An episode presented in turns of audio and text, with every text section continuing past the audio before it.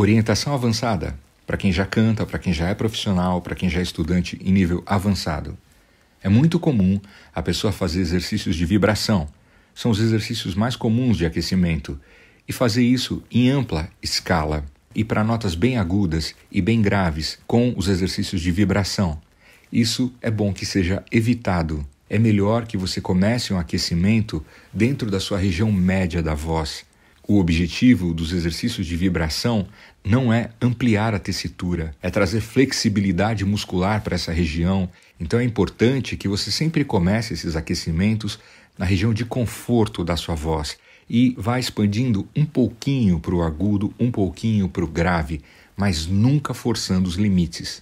Apoio mais ressonância, aí sim, são exercícios de expansão da tessitura. Gava, mas eu aprendi que a gente tem que expandir os agudos nos tr. Se você forçar os agudos, você sobrecarrega as pregas vocais nos exercícios de vibração. Você começa com os de vibração e depois faz os exercícios de ressonância, por exemplo, os que eu vou ensinar nas próximas aulas da maratona. Combinado? Porque senão você acaba melhorando a voz por um lado e por outro você começa a trazer um certo cansaço, tá? E esse tijolinho do cansaço, mais um, mais um, então volume reduzido, e não forçar as extremidades da escala nos exercícios de vibração. Combinado? Então é isso, bons estudos e vamos em frente.